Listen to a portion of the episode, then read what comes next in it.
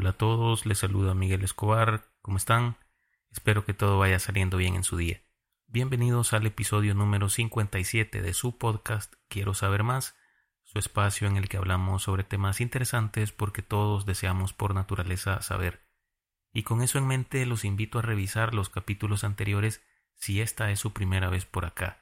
Hoy vamos a platicar sobre el hombre de moda, Robert Oppenheimer cuya historia ha inspirado recientemente una película bastante buena del director Christopher Nolan. Yo ya la vi y prometo no hacerles ningún spoiler en el desarrollo de este capítulo. Sin embargo, me gustaría hablarles un poco sobre este personaje tan importante para la historia contemporánea, odiado por algunos y aclamado por otros. Nacido el 22 de abril de 1904 en Nueva York, Robert Oppenheimer creció en un ambiente privilegiado y cultivó su amor por el conocimiento desde temprana edad. Tras obtener su licenciatura en Harvard en 1925, viajó a Europa para estudiar física teórica con destacados científicos como Max Born y Niels Bohr. Estos encuentros marcaron el inicio de su carrera en la física cuántica y la mecánica estadística que le valió el reconocimiento en la comunidad científica. En la Universidad de Gotinga, en Alemania, logró su doctorado en física teórica, presentando su tesis en 1927 sobre la teoría de la afinidad de los electrones, que se centró en el estudio de las propiedades de los electrones en la teoría cuántica. En Gotinga, Oppenheimer publicó muchas contribuciones importantes a la entonces recién desarrollada mecánica cuántica, que actualmente es una rama fundamental de la física, que describe el comportamiento de las partículas subatómicas como electrones, protones, neutrones y otras partículas, que constituyen la materia y la radiación. Pero en aquellos tiempos era una ciencia que estaba en pañales.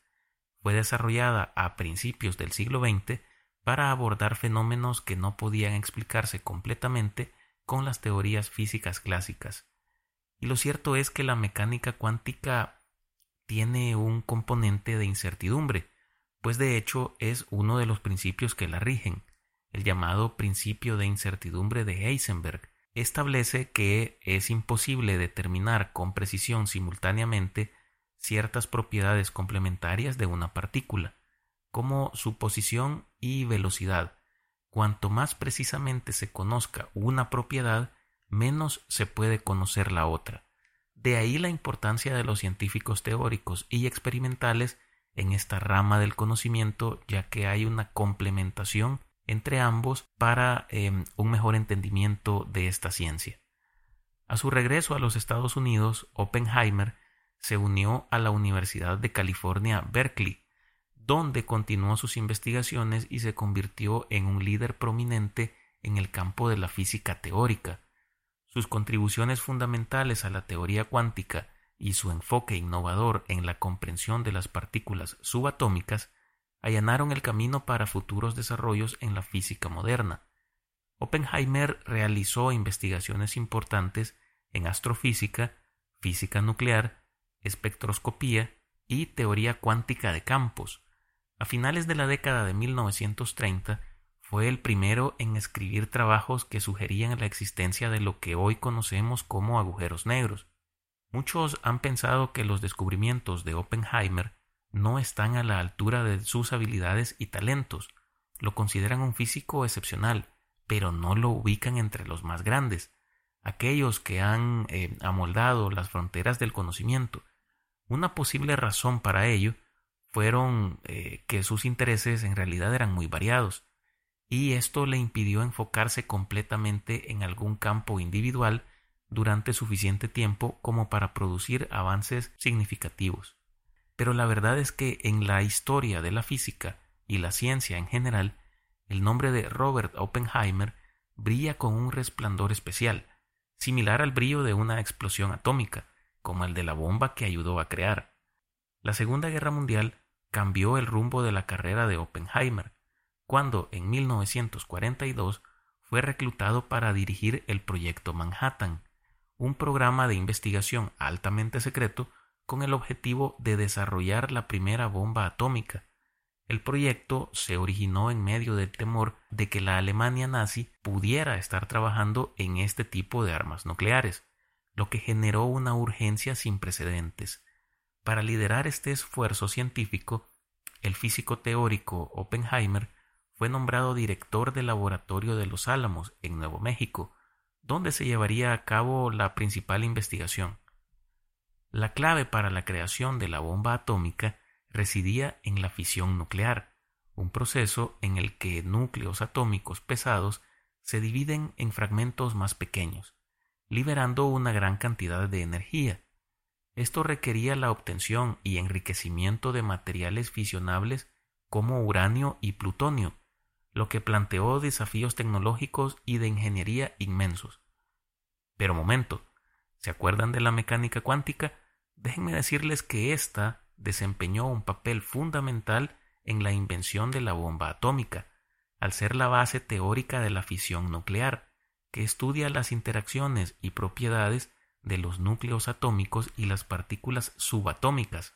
Comprender la mecánica cuántica fue esencial para entender cómo se producían y liberaban enormes cantidades de energía en reacciones nucleares, como la fisión, que es la base del funcionamiento de una bomba atómica, la mecánica cuántica también fue crucial para diseñar reactores nucleares, que se utilizaron para producir plutonio y uranio enriquecido, materiales clave en el desarrollo de armas nucleares. Pero no solo eso, también fue vital para desarrollar métodos de control de las reacciones nucleares, lo que permitía que la liberación de energía se llevara a cabo de manera controlada y explosiva en el momento adecuado.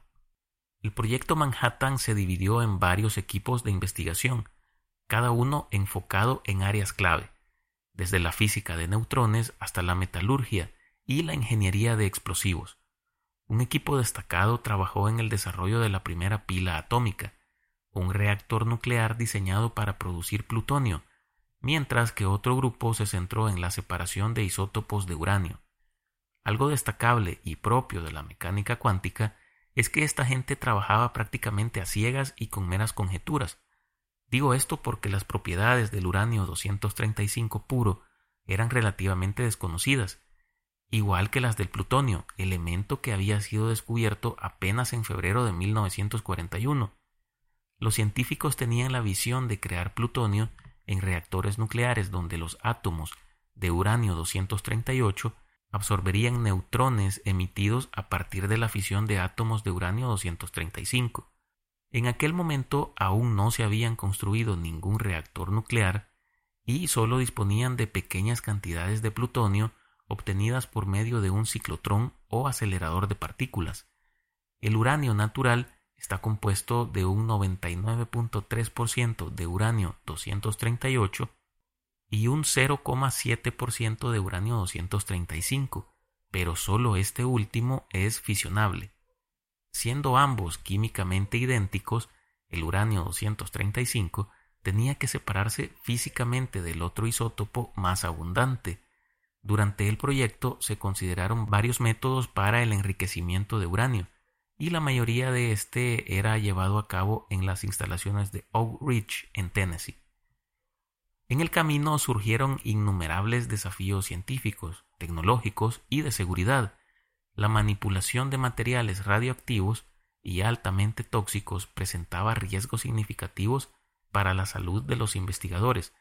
Además, la construcción y la logística del proyecto eran una tarea titánica, requiriendo la movilización de enormes recursos y la construcción de instalaciones altamente seguras y aisladas. El proyecto Manhattan no solo fue un esfuerzo científico, sino también diplomático. La colaboración con científicos extranjeros, incluidos muchos refugiados judíos que huían del régimen nazi, enriqueció la base de conocimiento y aceleró el progreso. La cooperación con el Reino Unido y Canadá también fue esencial, ya que estos países contribuyeron con científicos clave y recursos. Finalmente, el 16 de julio de 1945, el proyecto llegó a su punto culmine, con la exitosa prueba del primer dispositivo atómico en la prueba Trinity, en Nuevo México. El nombre clave de esta bomba era el instrumento o The Gadget, fue detonada desde la punta de una torre de 30 metros de altura. Esta explosión mostró el inmenso poder destructivo de la bomba atómica. Explotó con una energía equivalente a unos 20 kilotones de TNT, dejando un cráter de 76 metros de ancho. La onda de choque se sintió hasta los 160 kilómetros de distancia y la nube de hongo llegó a los 12 kilómetros de altura. La detonación llegó a escucharse en la ciudad de El Paso, Texas, por lo que los militares a cargo tuvieron que difundir una historia falsa sobre una explosión en un polvorín del campo de Álamo Gordo para encubrir la prueba. Debido al éxito de esta, los líderes de Estados Unidos decidieron utilizarla contra Japón para poner fin a la guerra en el Pacífico. Así fue como el 6 de agosto de 1945 la primera bomba atómica fue lanzada sobre Hiroshima, con nombre clave Little Boy. Esta era una bomba cuyo diseño no había sido probado el día de lanzamiento, ya que la única prueba anterior de un arma nuclear, o sea, la prueba Trinity, era una bomba distinta, era de plutonio, mientras que el Little Boy era de uranio, pero su fiabilidad no albergaba tantas dudas. Presentaba un aspecto alargado, color verde olivo, nariz chata y alerones cuadrados. De su superficie sobresalían sensores de radar y barométricos. Pesaba aproximadamente 4.400 kilogramos, tenía 3 metros de longitud y 71 centímetros de diámetro. Tenía una potencia explosiva cercana a los 16 kilotones, equivalente a 16.000 toneladas de TNT. El 9 de agosto de 1945 tuvo lugar la segunda detonación de un artefacto nuclear, esta vez sobre la ciudad de Nagasaki, siempre en Japón. Se trató de la bomba denominada Fat Man. Tenía casi el doble de potencia que Little Boy. Era un dispositivo que medía 3,25 metros de longitud por 1,52 metros de diámetro y pesaba 4.670 kilogramos. Su fuerza aproximada era de 21 kilotones. Fue detonada a una altitud de 550 metros sobre la ciudad. Era una bomba de plutonio, similar a la detonada en la prueba Trinity. Los devastadores efectos de, las, de ambas explosiones llevaron a la rendición incondicional del imperio japonés y pusieron fin a la Segunda Guerra Mundial. Después de la guerra, Oppenheimer continuó su prolífica carrera en la física, enfocándose en la teoría de partículas elementales y la astrofísica. Contribuyó significativamente a la comprensión de los agujeros negros y la teoría de estrellas de neutrones demostrando su versatilidad y profundidad intelectual en múltiples campos. Sin embargo, su vida dio un giro inesperado cuando, durante la era de la Guerra Fría y la paranoia anticomunista en Estados Unidos, fue acusado de tener simpatías comunistas. Aunque no se demostraron las acusaciones, su seguridad y acceso a información confidencial fueron restringidas, y en 1954 fue despojado de su autorización de seguridad por el gobierno de los Estados Unidos. Este episodio oscureció su carrera y afectó profundamente su vida personal. En 1963, Robert Oppenheimer falleció dejando un legado imborrable en el mundo de la física y la ciencia en general. Fue reconocido con numerosos premios y honores póstumos por su destacada contribución al avance del conocimiento humano. El legado de Oppenheimer, con sus logros científicos y su papel en el proyecto Manhattan, sigue siendo objeto de debate y reflexión en la historia de la ciencia y la ética. Su carrera como físico destacó por sus investigaciones fundamentales y su liderazgo en el desarrollo de la bomba atómica, dejando una huella indeleble en la humanidad y recordándonos la importancia de la responsabilidad en el uso del conocimiento científico. Con esto ponemos punto final a este episodio. Como les prometí al inicio, traté de no hacer ningún spoiler de la película, asimismo traté de no abordar ciertas temáticas, pues podría inducirse a ello, eh, a, verse como una especie de spoiler. Eh, me abstuve de, hacer eso.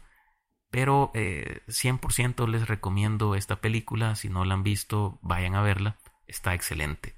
Les agradezco por escucharme y les pido como siempre que compartan y califiquen el podcast en su plataforma preferida.